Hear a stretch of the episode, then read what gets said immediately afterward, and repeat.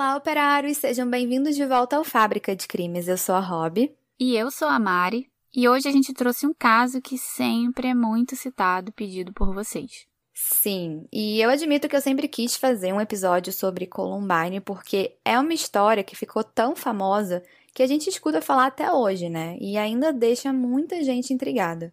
É, me inclui nessa lista aí porque é difícil de entender o que leva, né, dois meninos a fazerem o que eles fizeram. Mas eu não vou falar nada agora para não dar spoiler para vocês, né, caso alguém não conheça o caso. É, e eu queria dizer que apesar de conhecer o caso, eu nunca tinha investigado a história a fundo. E eu tive que parar em alguns momentos porque me deixou bem triste, sabe? E eu quero avisar desde já que esse episódio trata de assuntos pesados como suicídio. Então, pode ser um gatilho sim para algumas pessoas. É, e como esse assunto é muito, muito sério, a gente trouxe uma especialista para comentar esse tópico, já que nem eu nem a Rob somos psicólogas. Então, a gente não quer correr o risco de falar alguma coisa errada sobre isso. Exatamente. E lembrando que você pode aparecer aqui no Fábrica de Crimes. É só mandar uma mensagem de voz pra gente por direct na nossa página, que é arroba podcast Fábrica de Crimes. E a mensagem de hoje é da operária Ju Pires, que virou a noite ouvindo o Fábrica. Mari e Rob, eu preciso admitir uma coisa. Vocês são perfeitas e eu estou completamente apaixonada pelo podcast de vocês. Hoje é dia 13 de maio. Eu estou mandando essa mensagem às 7h57 da manhã e eu comecei a ouvir os, o, os podcasts de vocês ontem e desde então eu não parei. Tipo assim, eu virei a madrugada ouvindo os podcasts de vocês. Vocês são incríveis, sério. Muito obrigada por essa por essa obra de arte em forma de podcast. Muito obrigada mesmo. Vocês são perfeitos, sério. A gente tem o melhor público da vida. É, com certeza.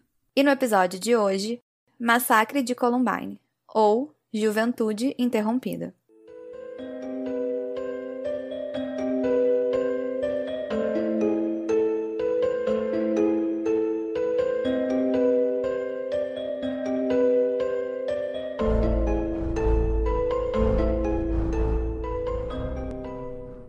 Caso de hoje se passa em Columbine. Columbine é uma região não incorporada que fica no condado de Jefferson, no estado americano do Colorado. Essa área sempre foi muito tranquila, com famílias de classe média que moram em subúrbios relativamente seguros. Muitos adolescentes dessa área frequentavam a Columbine High School, que era uma escola comum com uma média de 1.600 estudantes. E é bem aquele cenário de filme americano, sabe? Que a gente está acostumado. Então, na Columbine High School tinha o grupo dos alunos populares, os nerds, os esportistas. E o grupo daquelas pessoas mais, digamos, impopulares, né? Sim, e é exatamente desse grupo que a gente vai falar hoje. Mais especificamente de dois alunos que eram considerados os mais excluídos de Columbine: Eric Harris e Dylan Klebold. Eu, Rob, vou começar falando do Eric e depois a Mari vai explicar um pouquinho mais do Dylan. Eric David Harris nasceu em 9 de abril de 81. Ele era um jovem de 17 anos que não era de Columbine originalmente, na verdade, ele nasceu na cidade de Wichita, no estado do Kansas. O pai do Eric, o Wayne Harris, trabalhava como piloto da Força Aérea dos Estados Unidos, então a família dele se mudava bastante. Em 93, o pai do Eric se aposentou e eles escolheram a cidade de Little Town, perto de Columbine, para morar. E foi ali que ele conheceu o Dylan. Dylan Bennett Klebold nasceu em 11 de setembro de 81 era um jovem de 17 anos. Ele era da região mesmo e nasceu em uma cidade chamada Lakewood, que fica bem perto de Columbine. É interessante falar que os pais do Dylan eram pacifistas, ou seja, eles se opunham totalmente à guerra, né? Eles frequentavam uma igreja luterana. Aliás, o próprio Dylan chegou a fazer crisma nessa igreja junto com o seu irmão mais velho. O temperamento do Eric era bem controlador e independente e ele nutria bastante raiva, principalmente de outros estudantes da Columbine High School, que faziam bullying com ele. O Dylan também era alvo de bullying, né? Mas o Eric era mais alvo ainda por conta da altura dele. Então, ele era menor do que os outros meninos, então muitas das brincadeiras de mau gosto envolviam isso. Mas apesar de todo o bullying sofrido, ele era um bom aluno e mantinha notas bem altas, e ele não gostava de faltar. Fora da escola, ele gostava muito de jogar dois jogos, um chamado Doom e outro chamado Quake. Ele também tinha um site próprio. No site, ele falava basicamente do mundo dele, né? Então isso ia desde assuntos de jogos até crenças e histórias do dia a dia dele. Mais tarde, esse site virou um diário, como eu vou explicar daqui a pouquinho. O temperamento do Dylan era bem diferente do temperamento do Eric. O Dylan, ele era um adolescente bem tímido, bem quieto, introspectivo. Aliás, ele era descrito pela própria família como recluso, e ele passava a maior parte do tempo sozinho, ele evitava falar com algumas pessoas. E um dos pontos que mais chama atenção no Dylan é o fato dele ser muito, muito inteligente, envolvido com atividades na Columbine High School. Por exemplo, ele coordenava a luz e o som das peças de teatro do colégio. Ele era assistente de vídeo do jornal da escola também. E em casa ele tinha um diário. Ele mantinha esse diário em que ele falava sobre os seus sentimentos, pensamentos. O Eric e o Dylan se conheceram na Columbine Elementary School, que é o equivalente ao nosso primário. E apesar de terem personalidades bem diferentes, eles ficaram amigos logo.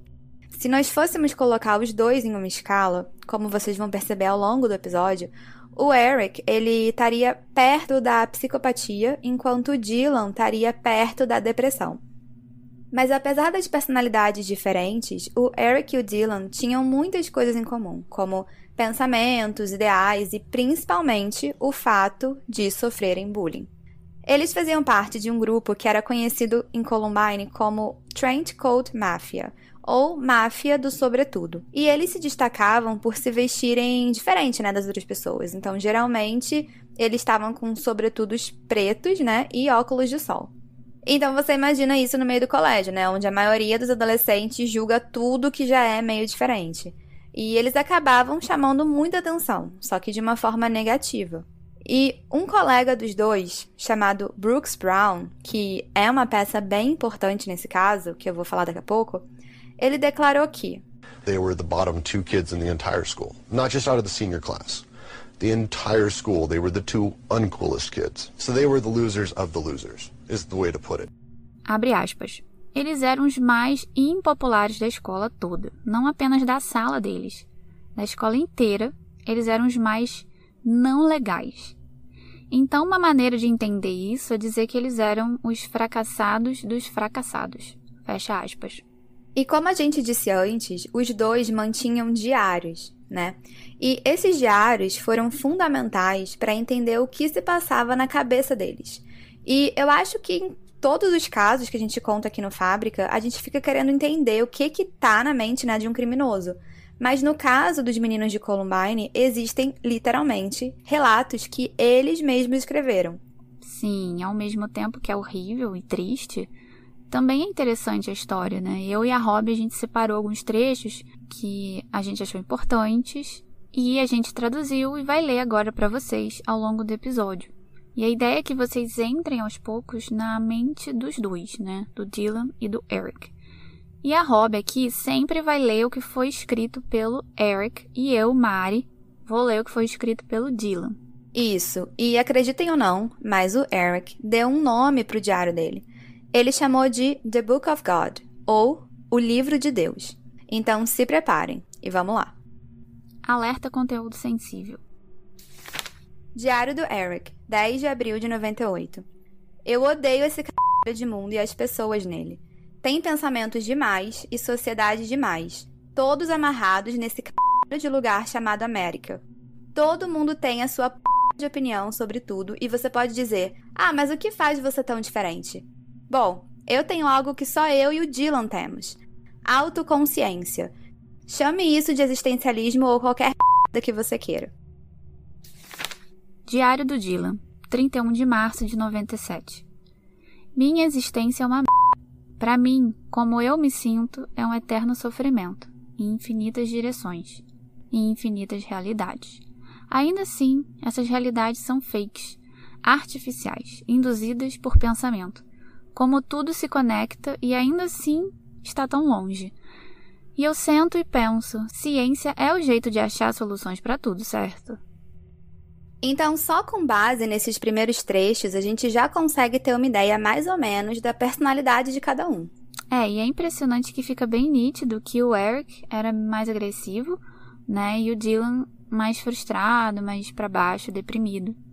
Aham. Uhum. E é questionável até hoje se eles teriam coragem de agir sem o outro, porque, de certa maneira, né, eles, entre aspas, se complementavam. E eles descobriram isso quando começaram a trabalhar juntos num emprego de meio período numa pizzaria chamada Blackjack Pizza. E eles já eram amigos antes, né? É, sim, eles eram. Mas como eles estavam agora trabalhando todo dia juntos, né? Acabaram ficando ainda mais próximos. E foi ali, no Blackjack Pizza, que eles começaram alguns experimentos mais sinistros. Eles aprenderam a fazer umas bombas caseiras usando gelo seco e eles gostavam de explodir coisas depois do trabalho. Mas eu acho que até aí nem era um grande problema, até porque outros empregados do Blackjack Pizza também participavam dessas experiências. Só que aos poucos, o Eric e o Dylan foram estudando mais e mais sobre bombas e começaram a testar algumas coisas mais perigosas. Teve um dia, inclusive, que o Eric chegou no Blackjack Pizza com uma pipe bomb. Tá, para vocês entenderem, a pipe bomb é o nome dado para uma bomba tubo, que nada mais é do que uma bomba caseira, em que um tubo é apertado e preenchido com um material explosivo, isso significa, em termos práticos, que com essa pipe bomb, substâncias pouco explosivas podem ser usadas né, para gerar uma explosão bem grande. E as pipe bombs foram muito, muito utilizadas na Guerra Civil Espanhola, por exemplo, e na Guerra da Coreia. O Eric, ele chegou com essa pipe bomb, né, no trabalho e pediu para o chefe para ele explodir uma melancia. E o chefe dele foi bem sensato, disse que não e brigou bastante com ele por ter levado uma bomba pro trabalho. E ele não prestou queixa contra o Eric? Então, não. Acabou que eles conversaram e ele não fez nada. Mas, coincidentemente, na mesma época, né, em agosto de 97, a polícia recebeu uma denúncia anônima contra o Eric. E para falar dessa denúncia, eu vou explicar um pouco mais sobre aquele menino que eu tinha mencionado antes, o Brooks Brown. O Brooks Brown também era aluno da Columbine High School e se dava bem com Eric e com Dylan. Na verdade, eles eram bem amigos, né? E todo dia de manhã, é, o Brooks ele dava carona pro Eric. Só que acordar cedo é difícil, né, para algumas pessoas. Então, às vezes, o Brooks acordava tarde e o Eric perdia carona pra aula. Só que isso irritava muito, mas muito o Eric. Tá, mas então o Brooks já tava dando carona para ele e mesmo assim o Eric ficava irritado quando ele se atrasava. É exatamente isso. E o Brooks aguentou as reclamações por um tempo, mas chegou um momento que ele atingiu o limite e disse que não ia mais dar carona pro Eric. E essa raiva foi aumentando com outras coisas que eles também não concordavam, como questões de crenças e ideologias.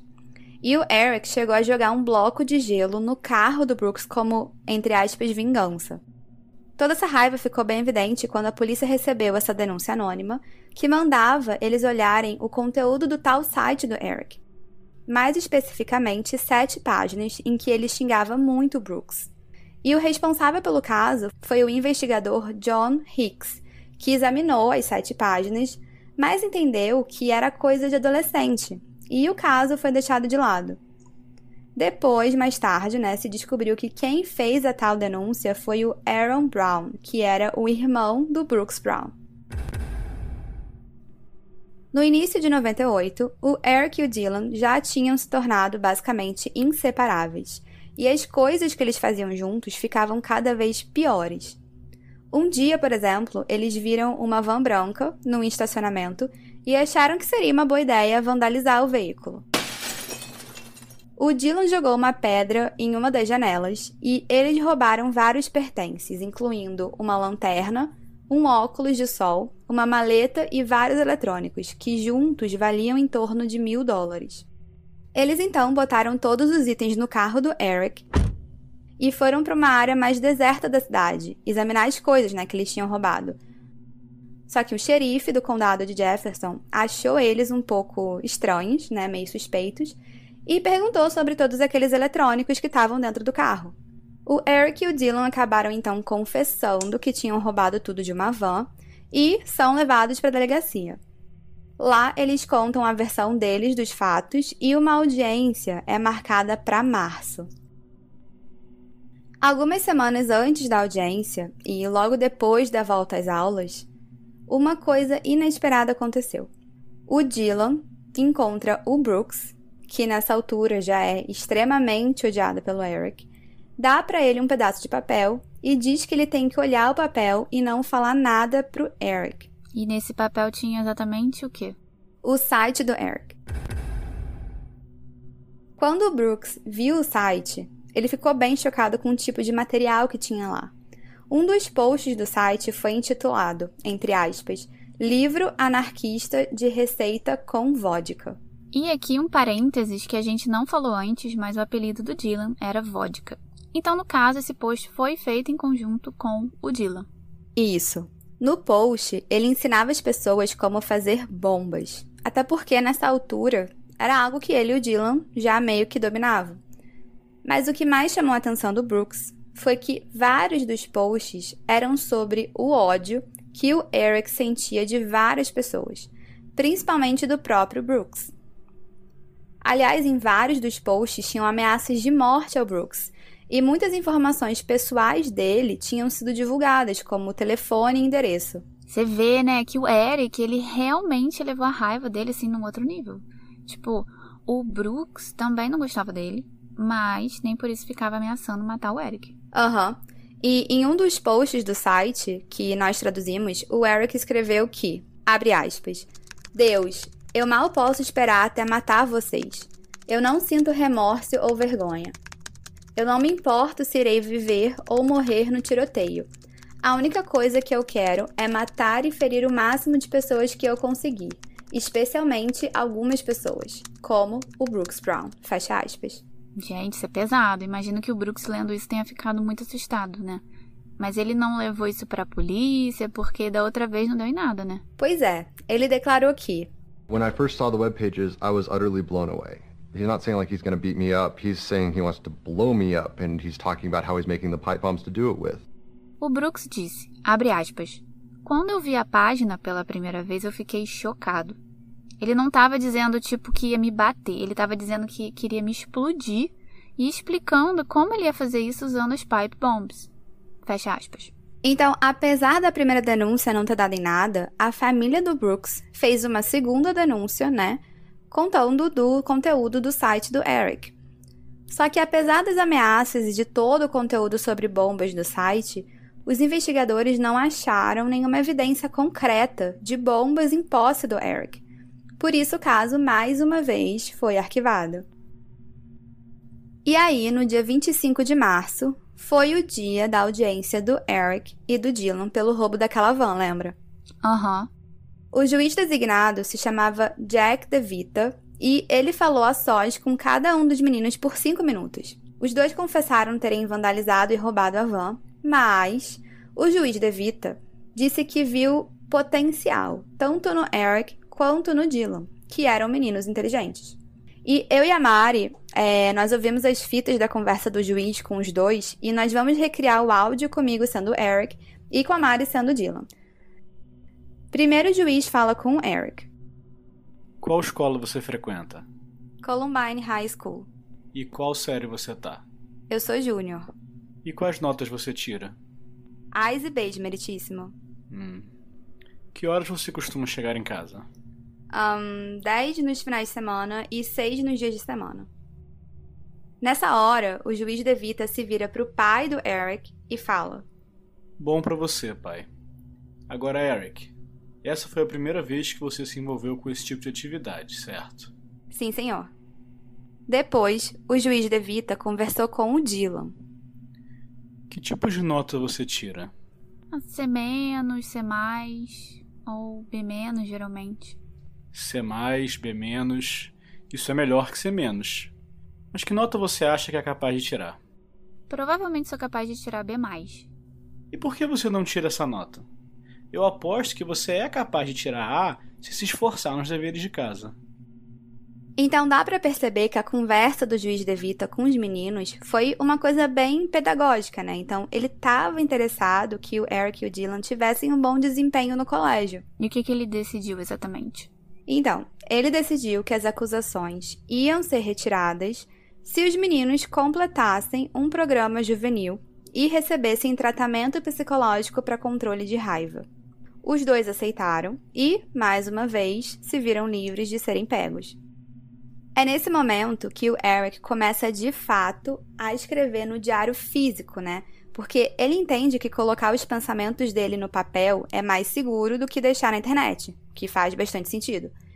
Então é aí que ele escreve várias coisas, incluindo aqueles trechos já que eu li no início do episódio. E a gente deixou o link para esse diário completo, que está em inglês, aqui na descrição do episódio na plataforma que você usa para ouvir o Fábrica. Isso. E foi nessa época que ele começou uma obsessão com seleção natural e com um complexo de superioridade. É, e enquanto isso, Dylan vai ficando mais e mais depressivo. Alerta conteúdo sensível. Diário do Eric, 10 de abril de 98. Eu sei que eu vou morrer em breve e que todo mundo também vai. Talvez a gente tenha sorte e um cometa nos esmague no dia 1. As pessoas falam que é imoral seguir as outras. Eles falam, seja um líder.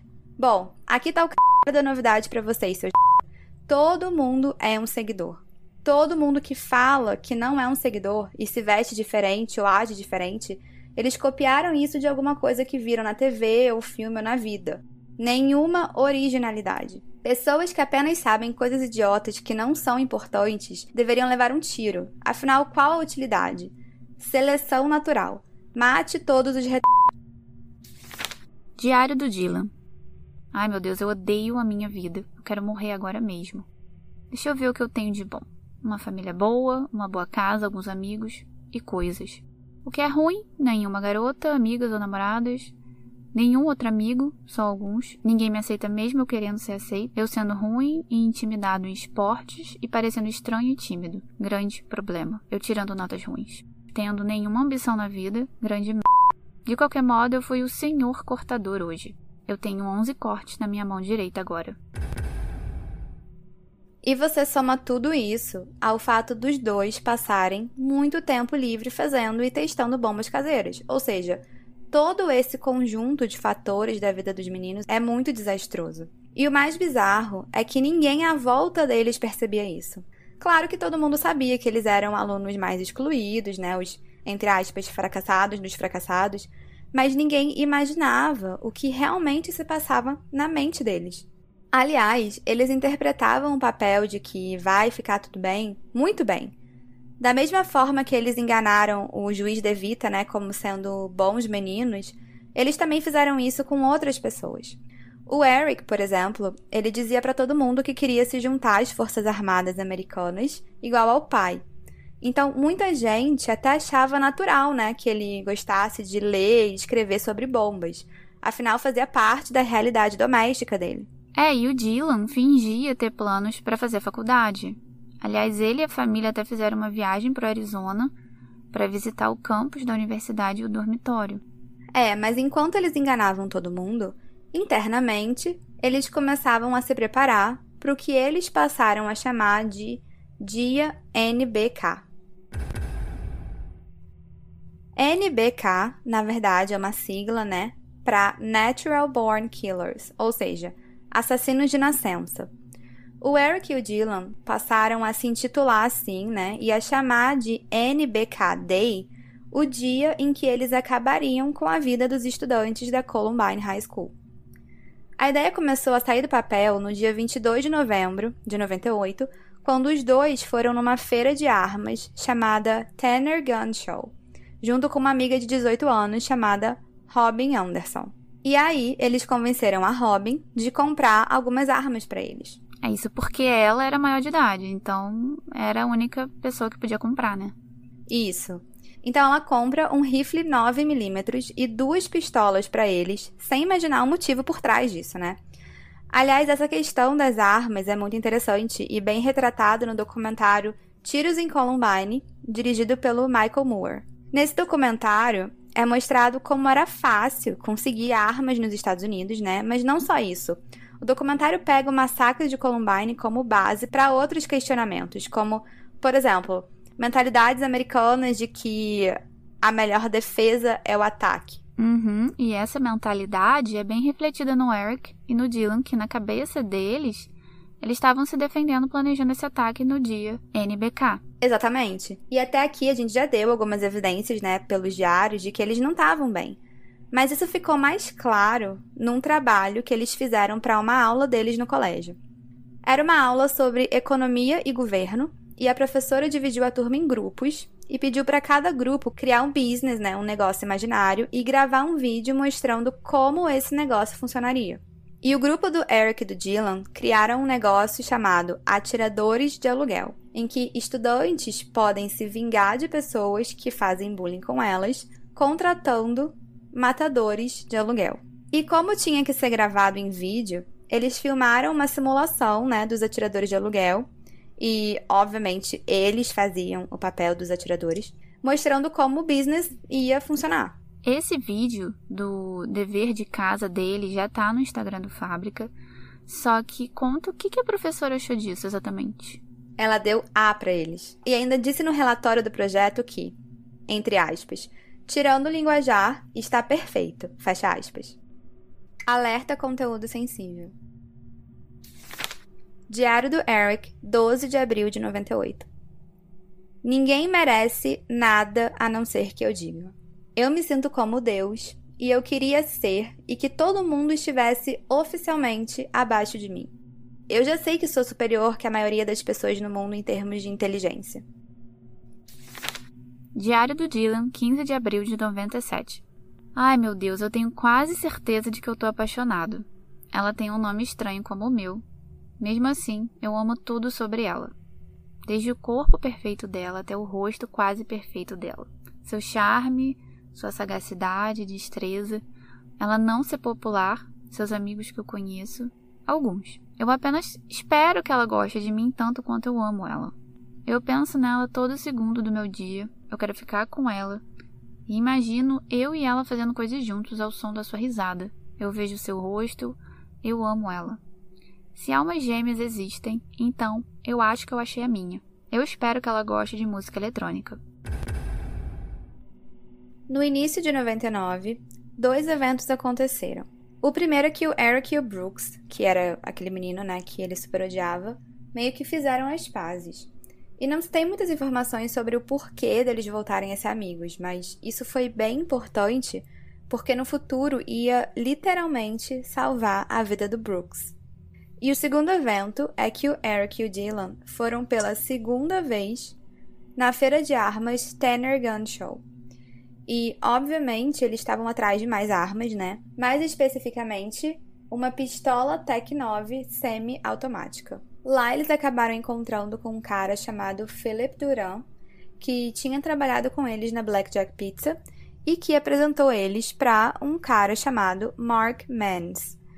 O Mark tem essa pistola, né, que eles tanto querem, e acaba vendendo para eles por 500 dólares e eles acabam aquele dia mais armados ainda. E o mais irônico é que nessa mesma época eles concluíram aquele curso juvenil, né, que eles tiveram que fazer por ter roubado a van e também finalizaram o tratamento para controle de raiva antes do tempo.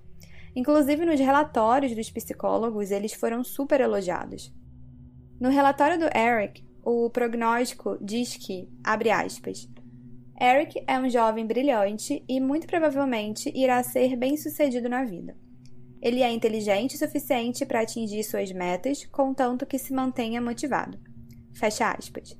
E, ao final do relatório, o psicólogo recomenda que ele deve procurar educação superior e diz que, abre aspas, ele me impressionou com a sua articulação e inteligência. Ele deve trabalhar nessas habilidades e usá-las frequentemente, fecha aspas. E no relatório do Dylan, se lê no prognóstico que, abre aspas, Dylan é um jovem inteligente que tem muito potencial. Se ele seguir o seu potencial e se mantiver motivado, se dará bem na vida, fecha aspas.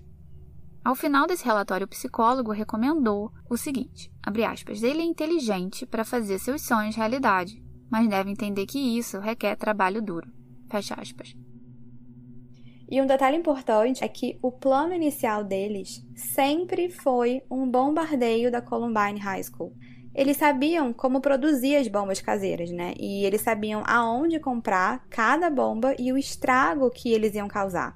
E é importante dizer que nesse plano deles, o foco dos bombardeios não eram apenas as pessoas que eles não gostavam. De fato, eles tinham uma hit list, né, ou uma lista de alvos, mas eles sabiam que iam acabar matando muito mais pessoas e não, que não estavam necessariamente nessa hit list. Mas talvez o mais chocante é que eles sabiam até como que eles iam morrer. Eles imaginavam que a polícia, muito provavelmente, né, chegaria depois das bombas explodirem e iriam matar eles numa resposta policial. E existe até um termo na psicologia para isso, se chama suicide by cop. E sobre essa questão, que envolve suicídio, né, nós convidamos a estudante de psicologia da UNB, Amanda Regis, que também é pós-graduanda em psicodrama pela ABP e dona da página afete.c.psi, para explicar esse fenômeno para vocês. Oi, operários! Eu sempre quis dizer isso e eu tô muito animada de estar aqui com vocês. Hoje eu vou trazer alguns pontos interessantes sobre o caso a partir de alguns fenômenos da psicologia. Ou seja, são só algumas perspectivas possíveis de se entender o caso. Mas primeiro, a gente precisa lembrar que, apesar do caso ser antigo, tem muitos abafamentos em torno dele. Tanto que os diários só foram liberados em 2007 e em 2004 um dos detetives confessou que várias informações foram ocultadas. Então, muitas coisas a gente só vai entender melhor quando for liberada a última parte do processo, que é só em 2027. Bom, o primeiro ponto interessante é o fenômeno de homicídio-suicídio, que é o nome que a gente dá para o homicídio seguido de suicídio. É normal pensar que o homicídio está num extremo e o suicídio no outro, só que isso acaba por ser um erro, porque não é incomum que eles andem juntos.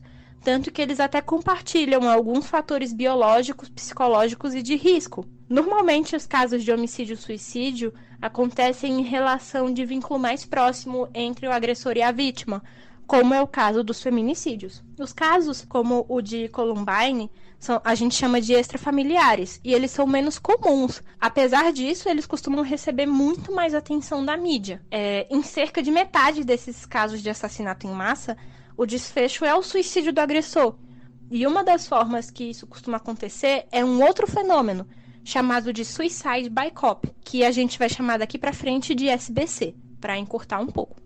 O SBC é quando o cara quer se suicidar, mas sem meios é, ou coragem, ele ataca diretamente os policiais ou terceiros, provocando uma reação letal, ou seja, a sua morte. Esses dados acabam por não entrar na contagem de suicídio, e é um termo mais usado pelo meio policial. Mas tem vários critérios que para que um caso seja considerado SBC. Não é aleatório é, que se considera isso. E existem métodos para verificar toda a situação, como, por exemplo, a autópsia psicológica. Assim como no homicídio-suicídio, no suicide by cop é mais comum de acontecer nos casos de violência doméstica. E ele tem o perfil de ser realizado por homens brancos por volta dos 20 anos e que tem algum histórico de detenção anterior por crimes mais leves, assim como é o caso do Dylan e do Eric, que no segundo ano do ensino médio foram detidos por arrombar uma van.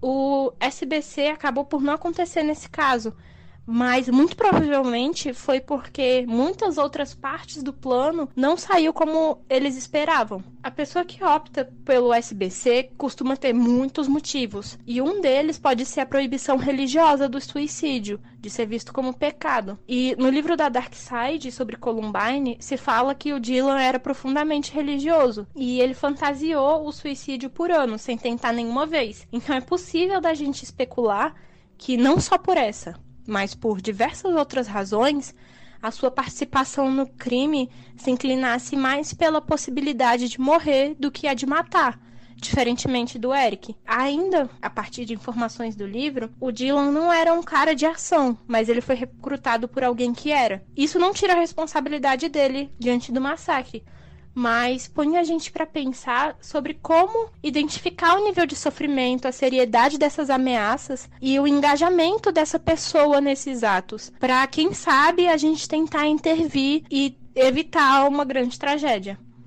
Esse caso gerou vários protocolos do FBI para as escolas e vários guias do que fazer em casos de tiroteio escolar, de como identificar o nível de ameaças ou que alunos a gente precisa observar mais de perto.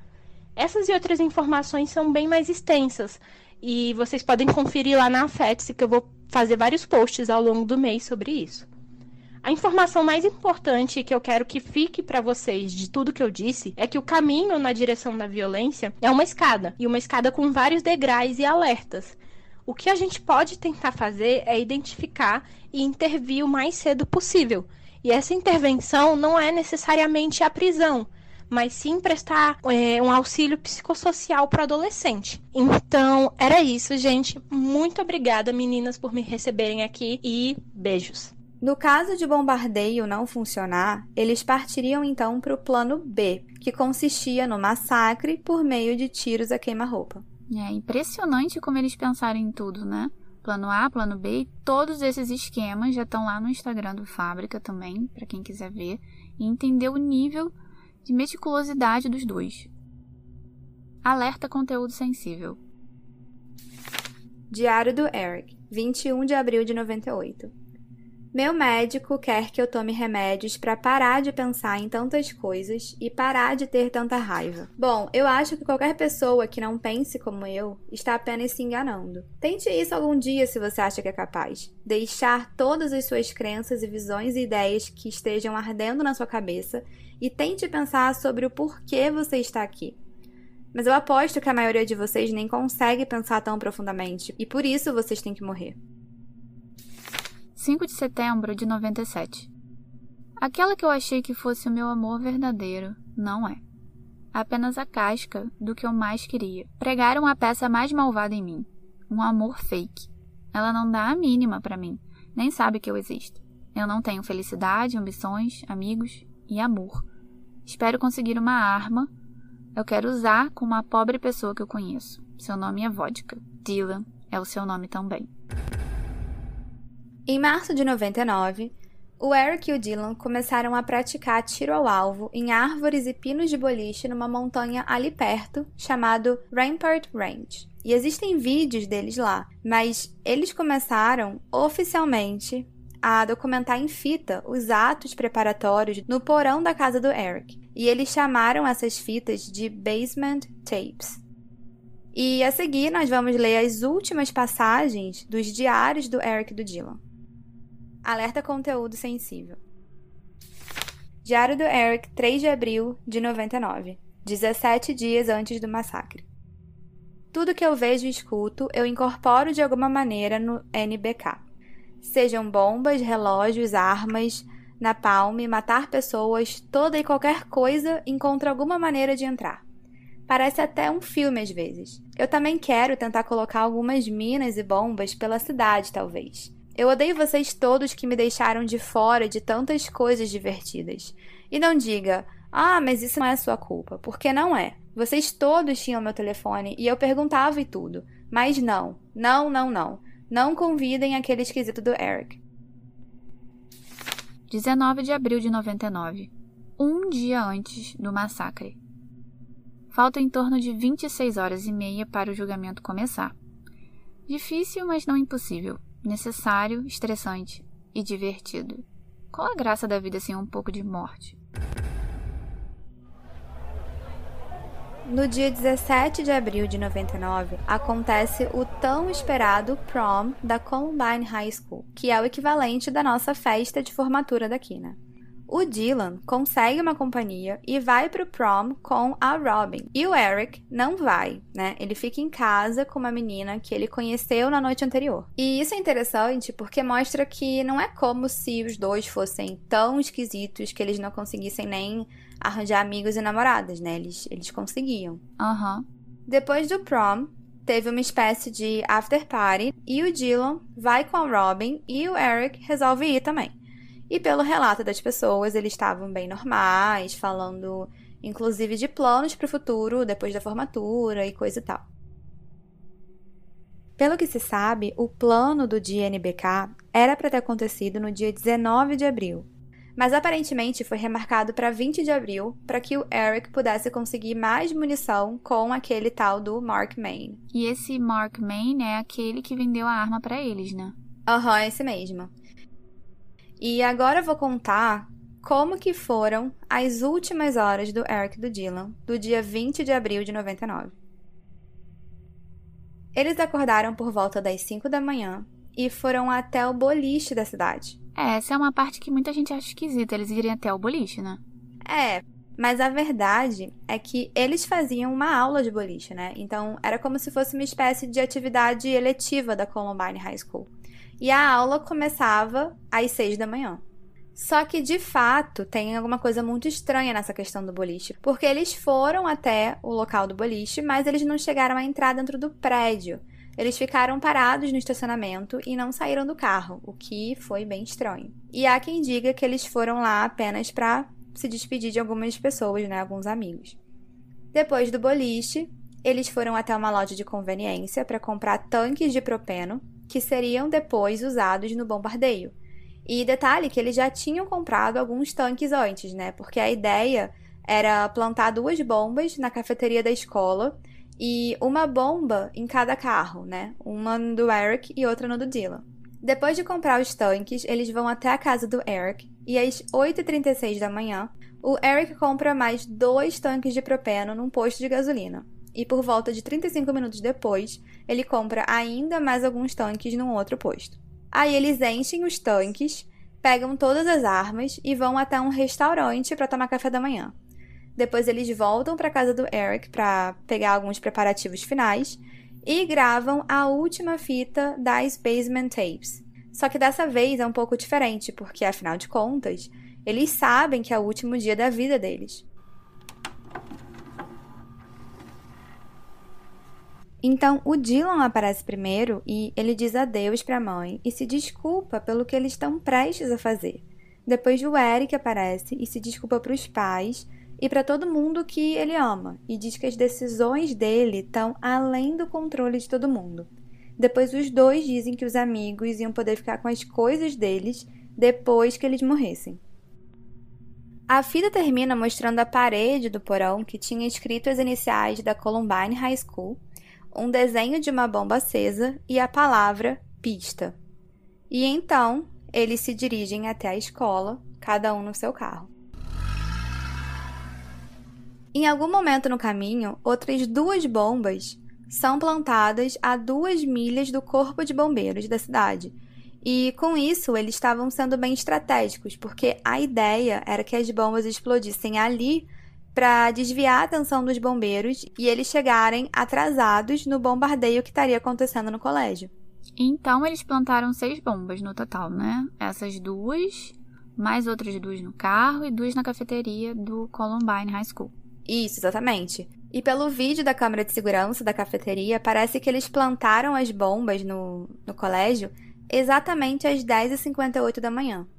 E as bombas perto do corpo de bombeiros foram cronometradas para explodir às 11h14 da manhã, enquanto as do colégio explodiriam 3 minutos depois, às 11h17.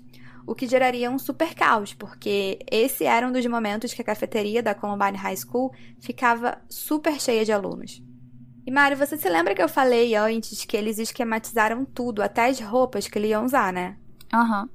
Então, eles vão rapidamente até um parque e colocam exatamente as mesmas roupas dos desenhos. O Eric ele estava usando uma blusa branca com a frase seleção natural e o Dylan estava usando uma camisa preta com a palavra ira em vermelho. É, você vê que claramente eles estavam querendo passar uma mensagem com essas camisas. Ah, com certeza. E como já era de se esperar, por cima das camisas, os dois estavam usando um sobretudo preto e coturnos. Às 11h10 da manhã, eles voltam até a Columbine High School e programam as bombas dos carros deles, né, para explodir ao meio-dia. E aí, um evento inesperado acontece. Logo depois do Eric programar a bomba do carro dele, o Brooks, aparece e fala com ele. Aparentemente, eles tinham uma prova importante né, nesse dia e o Brooks tinha ido perguntar por que, que ele tinha faltado. E o Eric dá uma resposta bem direta ao ponto. Ele diz: Abre aspas. Isso não importa mais, Brooks. Eu gosto de você agora. Saia daqui, vá para casa. Fecha aspas. E mais inacreditável ainda foi que, mesmo depois de todo aquele planejamento que eles tinham feito, quando o relógio marcou 11h17 da manhã, as bombas da cafeteria da Columbine High School não explodiram. Por isso, eles tiveram que abandonar a ideia do bombardeio e partir para o plano B. E aí o massacre começou. E muita gente se perguntou por que, que as bombas não funcionaram, né? Se eles tinham, literalmente, estudado tanto sobre o assunto. Bom, a verdade é que as pipe bombs que eles faziam de teste eram de alcance muito menor. Então eles não puderam de fato testar as bombas a não ser no próprio dia. E isso frustrou muito as expectativas deles, que esperavam que com essas explosões eles fossem matar em torno de 500 estudantes da Columbine, né? E que muito provavelmente o segundo andar da escola ia desmoronar. Mas como isso não aconteceu, eles pegaram as armas e foram andando até a entrada da escola que dava para a cafeteria. O massacre foi bem violento e a gente deixou uma lista completa de todas as vítimas, incluindo as vítimas que foram assassinadas e as vítimas que ficaram apenas feridas, no final desse episódio e você pode conferir então todos os nomes lá.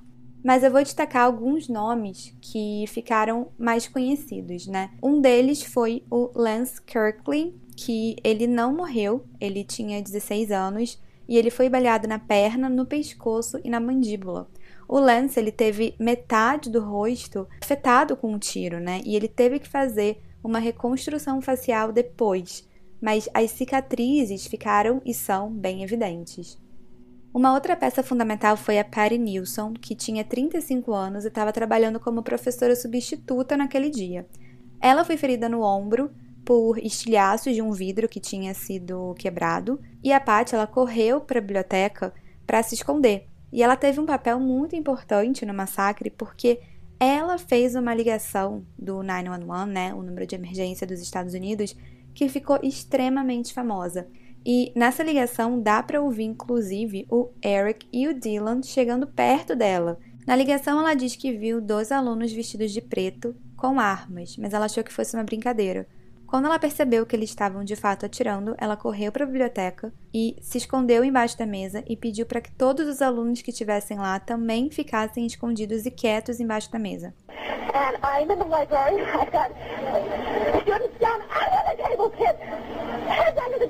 Mas ao final do áudio, então, dá para ouvir o momento em que o Dylan e o Eric entram na biblioteca e ficam ameaçando alguns alunos, né? Então dá inclusive para ouvir eles perguntando para uma pessoa se ela acredita em Deus. E a gente já deixou o link para esse áudio que está disponível no YouTube aqui na descrição da plataforma que você usa para escutar a gente. A ligação dura em torno de 20 minutos, mas apenas os cinco primeiros minutos foram liberados para o público. E é importante frisar que o Eric e o Dylan eles estavam agindo de forma bem, entre aspas, espontânea, né? Porque o plano era o bombardeio pela cafeteria. Como isso não aconteceu, eles mesmos tiveram que entrar no colégio. Por isso, algumas mortes aconteceram do lado de fora, na entrada da escola que dava para a cafeteria. E apesar de o foco do plano original ter sido a cafeteria do colégio, o maior número de mortes aconteceu dentro da biblioteca. E a gente colocou um diagrama da biblioteca elaborado pelo FBI para vocês entenderem aonde cada aluno acabou morrendo. Depois desse massacre, o Eric e o Dylan saíram da biblioteca e começaram a andar pelos corredores da Columbine High School. E nesse momento, é muito comentado que eles tinham ainda muita munição para matar muito mais gente. Aliás, eles escolheram não matar todo mundo na biblioteca. Mas o que se entende do ponto de vista mais psicológico era que eles perderam o entusiasmo, entre aspas, né, ao longo do massacre. E essa perda de interesse dos atiradores pode ter sido causada por diversos fatores, mas um detalhe bem interessante é que uma das vítimas foi uma menina chamada Casey Bernal, de 17 anos, e ela foi morta com um tiro na cabeça pelo Eric. Só que na hora do Eric dar o tiro nela, o impacto causado pela arma foi tão grande que ele acabou quebrando o próprio nariz. Então, a partir dali, ele começou a sangrar muito. E como ele era mais controlador, é dito que ele comandava muitos tiroteios, né? Então, segundo relatos, era ele que liderava mais e o Dylan seguia. E o plano não tinha saído exatamente como eles planejaram, né? Aham, uhum. e na verdade eles queriam ter explodido tudo. O massacre foi apenas esse plano B. E eles até tentaram uma última vez acionar as bombas que foram plantadas na cafeteria, mas não deu certo. Aí eles voltaram para os corredores e atiraram aleatoriamente, mas sem atingir ninguém. Aproximadamente às 11h30 da manhã, a imprensa já tinha chegado no local e estava noticiando tudo ao vivo na TV. Às 12 e 02 eles voltaram para a biblioteca e trocaram alguns tiros com a polícia pela janela, que nessa altura né, já tinha chegado junto com ambulâncias para socorrer os feridos. Aproximadamente às 12 e 08 o Eric e o Dylan saíram da biblioteca e gritaram: Um, dois, três. O Eric cometeu suicídio colocando uma espingarda na boca e dando um tiro, o que explodiu a parte de cima da cabeça dele, né? E ele morreu na hora. E o Dylan se matou apontando uma TEC 9 no lado esquerdo da cabeça, porque ele era canhoto, e ele acabou dando um tiro. Segundo a autópsia dele, o Dylan não morreu instantaneamente. Na verdade, ele morreu após cinco minutos de muita perda de sangue.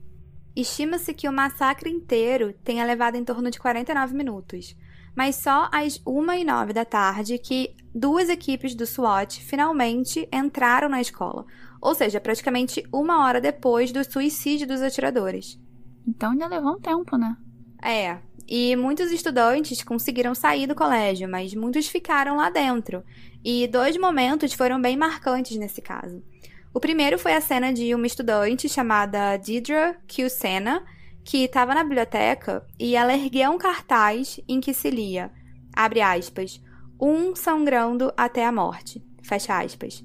E ela estava se referindo ao William Dave Sanders, que infelizmente acabou morrendo pouco antes do socorro chegar. O Dave Sanders, ele era professor de computação e business, e ele também atuava como treinador do time de softball e basquete feminino. Ele levou um tiro do Eric nas costas e acabou morrendo três horas depois por sangramento. As últimas palavras dele foram: Diga à minha família que eu amo eles. Ele tinha esposa, quatro filhos e cinco netos. E o segundo momento foi uma cena do estudante Patrick Ireland, que tinha ficado inconsciente e ele ficou conhecido como o menino na janela. Isso porque às 2h38 ele recobrou a consciência e se jogou da janela, mesmo tendo metade do corpo paralisado. E relativo a esse momento, a gente colocou algumas fotos também lá no Instagram do Fábrica. Isso, e apesar de o plano original do Eric do Dylan de bombardear o colégio não ter dado certo, isso não significa que a tragédia foi menos brutal. Foram um total de 13 pessoas mortas, sendo 12 estudantes e um professor. E depois disso, o caso ficou conhecido no mundo todo, e muitas das atenções se voltaram para os pais dos atiradores. E perguntas como: como assim você não percebeu que o seu filho ia fazer isso? começaram a aparecer. Uhum. E sobre isso, a gente quer falar de alguns depoimentos. O primeiro é o da mãe do Dylan, que depois do incidente ela teve muitas crises de pânico, ela entrou em depressão profunda, mas depois de um tempo ela acabou dando a volta por cima. E hoje ela é palestrante e defensora de ONGs que ajudam as pessoas que têm tendências suicidas. Então ela já falou inclusive naquele TED Talk. Além disso, o caso também ajudou a perpetuar o preconceito contra algumas atividades que o Eric e o Dylan gostavam, como jogar videogame, né, de jogos mais violentos, e ouvir bandas de rock. Aliás, é sabido que eles gostavam muito de escutar o cantor e a banda Marilyn Manson. E por conta disso, vários shows foram cancelados dessa banda em cidades mais conservadoras, que entendiam que as letras incitavam os jovens a cometer brutalidades, como sacrifícios e assassinato, enfim. Em uma entrevista para o documentário Tiros em Columbine, o cineasta Michael Moore ele perguntou para o Marilyn Manson o que, que ele diria para o Eric e para o Dylan, e a resposta dele foi bem interessante.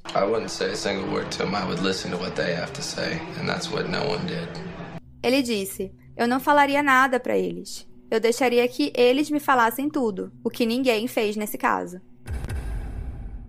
A família das vítimas processou as famílias dos atiradores e das pessoas que ajudaram eles a conseguirem as armas, e pela última atualização do caso, em abril de 2001, foi feito um acordo com a maioria das famílias no valor de 2 milhões 538 mil dólares. É, mas a gente sabe que a dor dessas famílias ela nunca vai ser verdadeiramente compensada com dinheiro. Obviamente é ótimo dinheiro, mas nunca vai se compensar uma dor dessa. Esse trauma vai durar para a vida inteira. É, para sempre nas famílias, nos amigos e para o próprio condado de Jefferson, que até hoje vive um luto. E a biblioteca, onde a maioria dos assassinatos foram cometidos, ela foi demolida e a área agora tem vários memoriais. Esse foi o caso de hoje. Eu espero que vocês tenham achado tão interessante quanto nós achamos. Como esse é um caso muito retratado em filmes, a gente queria recomendar aqui alguns que a gente acha que valem a pena assistir. Isso, de documentário, a gente recomenda três que estão disponíveis lá no YouTube. O primeiro se chama Tiros em Columbine, que ele é bem famoso. O segundo se chama Columbine, The Big Picture. E o terceiro é a palestra no TED Talk, que é bem emocionante, é mãe do Dylan e se chama Meu Filho Era um Atirador de Columbine. Sim, e de filmes que são baseados no caso, a gente recomenda três. Um se chama Elefante, o outro se chama Precisamos Falar sobre Kevin, e o terceiro é Eu Não Me Envergonho. E esse último é baseado na história real da Rachel Scott, né? Aquela primeira vítima do massacre. E se você gostou desse episódio, a gente pede que você nos dê cinco estrelinhas lá na plataforma que você usa para nos ouvir e segue o episódio dentro dessa plataforma também, lembrando que tem episódio novo todo dia 1 e 15 de cada mês e que as fotos desse caso já estão no nosso Instagram, o arroba podcast Fábrica de Crimes. Isso aí.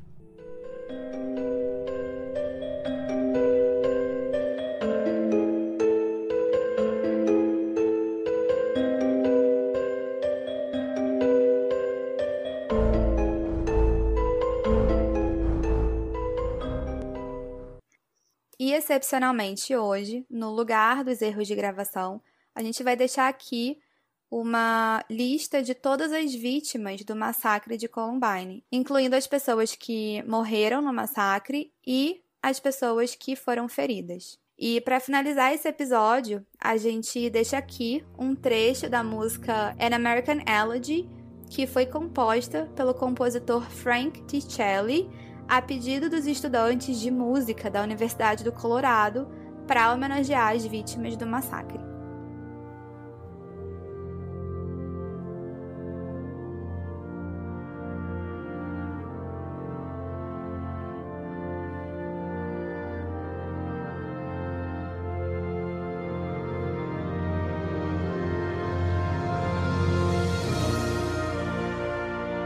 Rachel Scott Richard Castaldo, Daniel Robo, Sean Graves, Lance Kirkland, Michael Johnson, Mark Taylor, Anne Marie Rochalter, Brian Anderson, Patty Nilsson, Stephanie Munson, William David Sanders, Evan Todd, Kyle Velasquez, Patrick Ireland, Daniel Stapleton, Mackay Hall, Stephen Kernall, Casey Rugesager, Cassie Bernal, Isaiah Shallows, Matthew Catcher, Lisa Krautz, Valine Schnoor, Mark Kintgen, Lauren Townsend, Nicole Nolan, John Tomlin, Kelly Fleming, Gianna Park, Daniel Masor, Jennifer Doyle, Austin Eubanks, Corey D. Porter,